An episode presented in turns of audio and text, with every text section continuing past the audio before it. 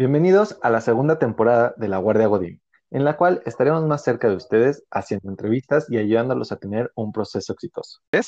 Hola, Cian, ¿cómo estás? ¿Cómo te va? Hola, muy bien, muchas gracias. Pues antes que nada, darles las gracias de, la invitación y por estar aquí. Perfecto.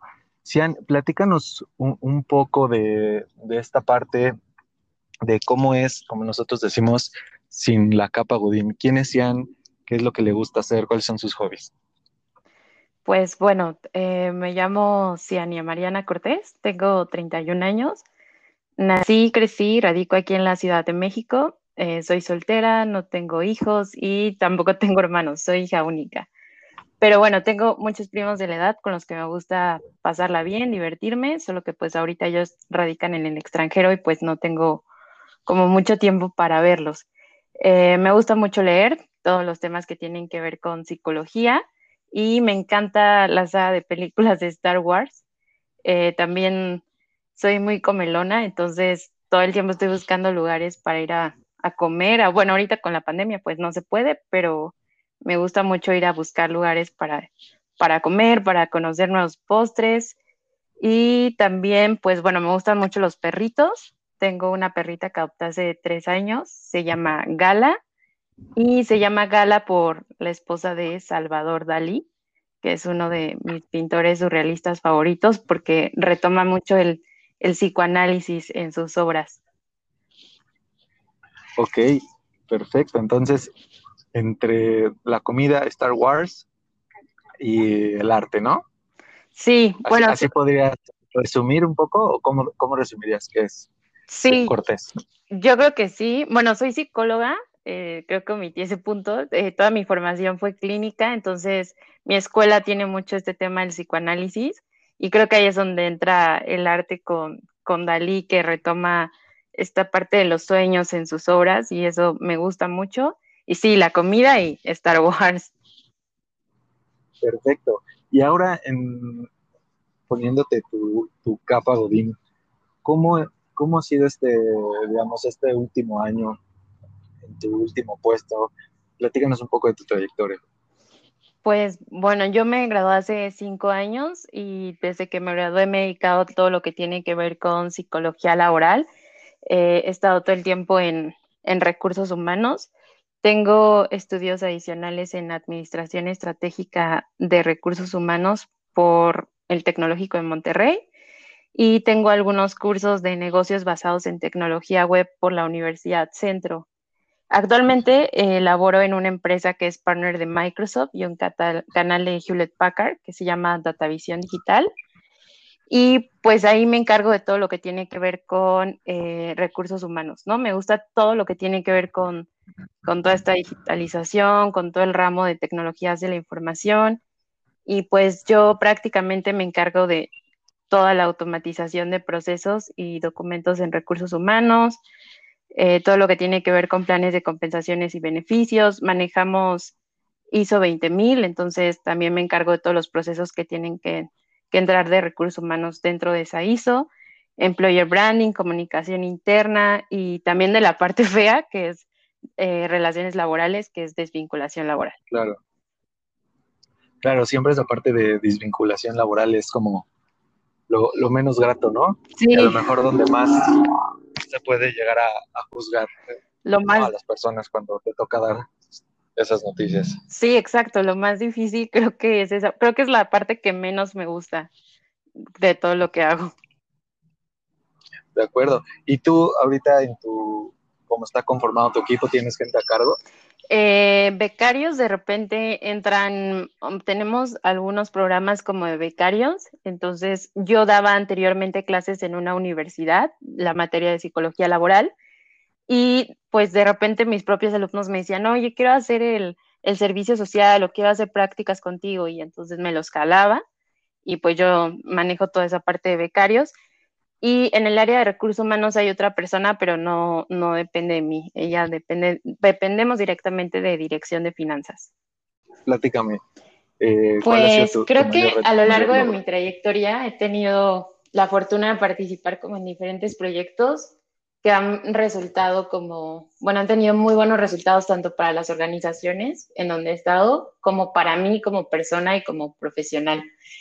Eh, pero creo que ahorita una de las más importantes o de los últimos proyectos en los que me han dado la oportunidad de, liderar ha sido la implementación de la NOM 35 dentro de DataVision. Eh, pues no teníamos nosotros implementado nada, ¿no? Y la verdad es que también creo que en México no existía una conciencia respecto a la salud mental en general y muchísimo menos dentro de las organizaciones.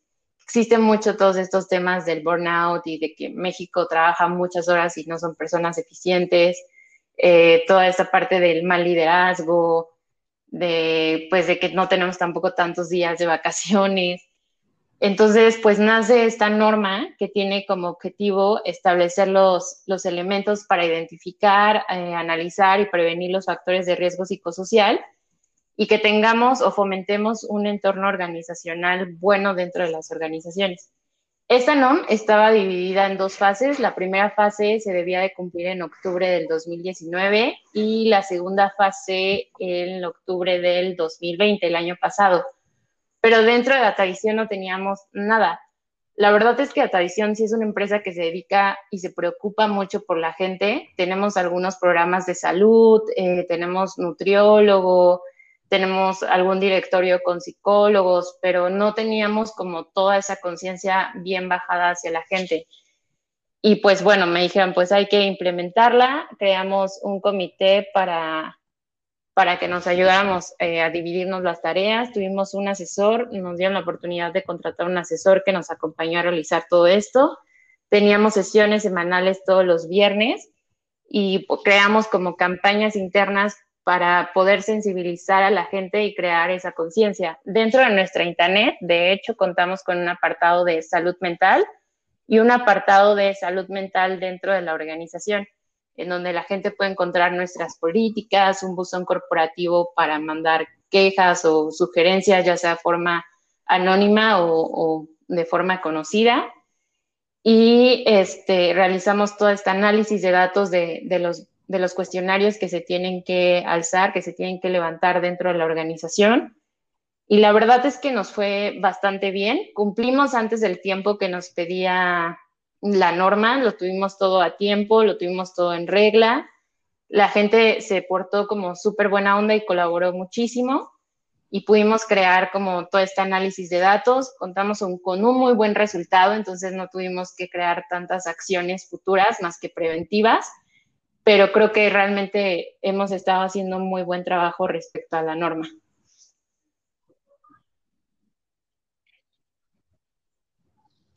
acuerdo. Yo creo que eh, lo más complicado fue el tiempo. Contábamos con muy poquito tiempo. Eh, realmente, además, el comité solamente éramos cuatro personas, dos personas de recursos humanos y dos personas de, de procesos, que como ya tenemos ISO, estas personas nos ayudan mucho a todo lo que tiene que ver con las normas y teníamos que crear toda esta parte de políticas, de protocolos, de procedimientos, la verdad sí fue un poco complicado porque no todos, ellos, por ejemplo, no contaban con todo este antecedente. Y sí fue como de, tenemos muy poco tiempo, tenemos que hacerlo, pero pues se logró. Creo que fue el tiempo lo que más, lo que más me ponía de nervios.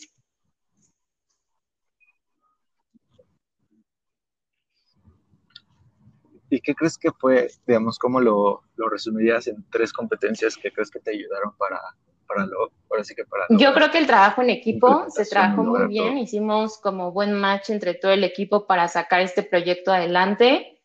Eh, el análisis de datos, porque realmente fueron muchísimos datos, tuvimos que hacer como inventario de todo lo que, de las actividades con las que ya contamos que sí entran dentro de la norma y con actividades que nosotros hacemos extra para la gente.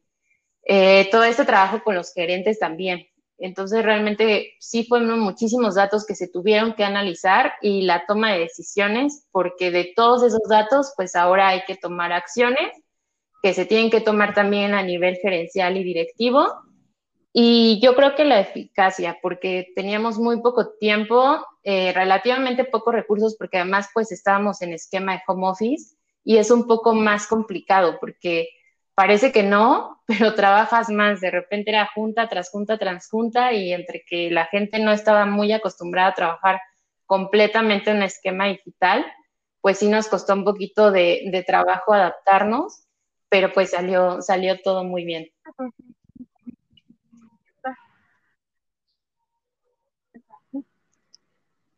De acuerdo. Que, este, ahora sí que siempre hay como, como ahora en este, como tú dices, ¿no? En el momento digital es donde luego hay que adaptarse más y es más complicado poder, este, pues hacer más el trabajo en equipo. Bueno, no contemplas tanto los tiempos. Sí, exacto. la verdad es que sí, tiene sus ventajas y desventajas, pero la verdad es que creo que tiene más ventajas que, que desventajas. ¿Qué crees que fue, digamos, cómo lo, lo, resumirías en tres competencias que crees que te ayudaron para, para lo, ahora sí que para... Yo creo que el trabajo en equipo se trabajó muy bien, hicimos como buen match entre todo el equipo para sacar este proyecto adelante.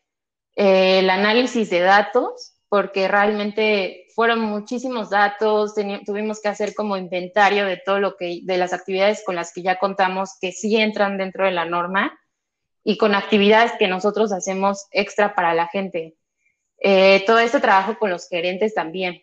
Entonces, realmente sí fueron muchísimos datos que se tuvieron que analizar y la toma de decisiones, porque de todos esos datos, pues ahora hay que tomar acciones que se tienen que tomar también a nivel gerencial y directivo.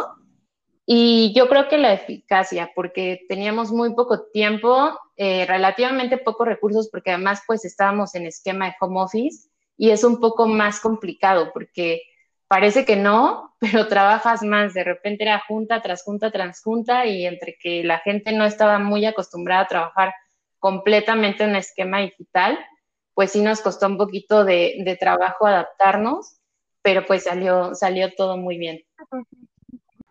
Pues te agradecemos mucho tu, tu tiempo, que nos hayas este, platicado de tus experiencias, de tus logros y eh, bueno, estaremos compartiendo esto para que cualquier persona se pueda poner en contacto contigo. No sé si eh, hay algo que, nos quisieras agregar. Pues nada más darle las gracias. Eh, la verdad es que este tipo de iniciativas se me hacen como muy buenas. Y pues nada, agradecerles por toda esta iniciativa que tienen y por haberme invitado. Muy bien, pues fue un placer haberte tenido con nosotros. Les agradecemos a todos por escucharnos esto fue La Guardia Bodín. Hasta luego.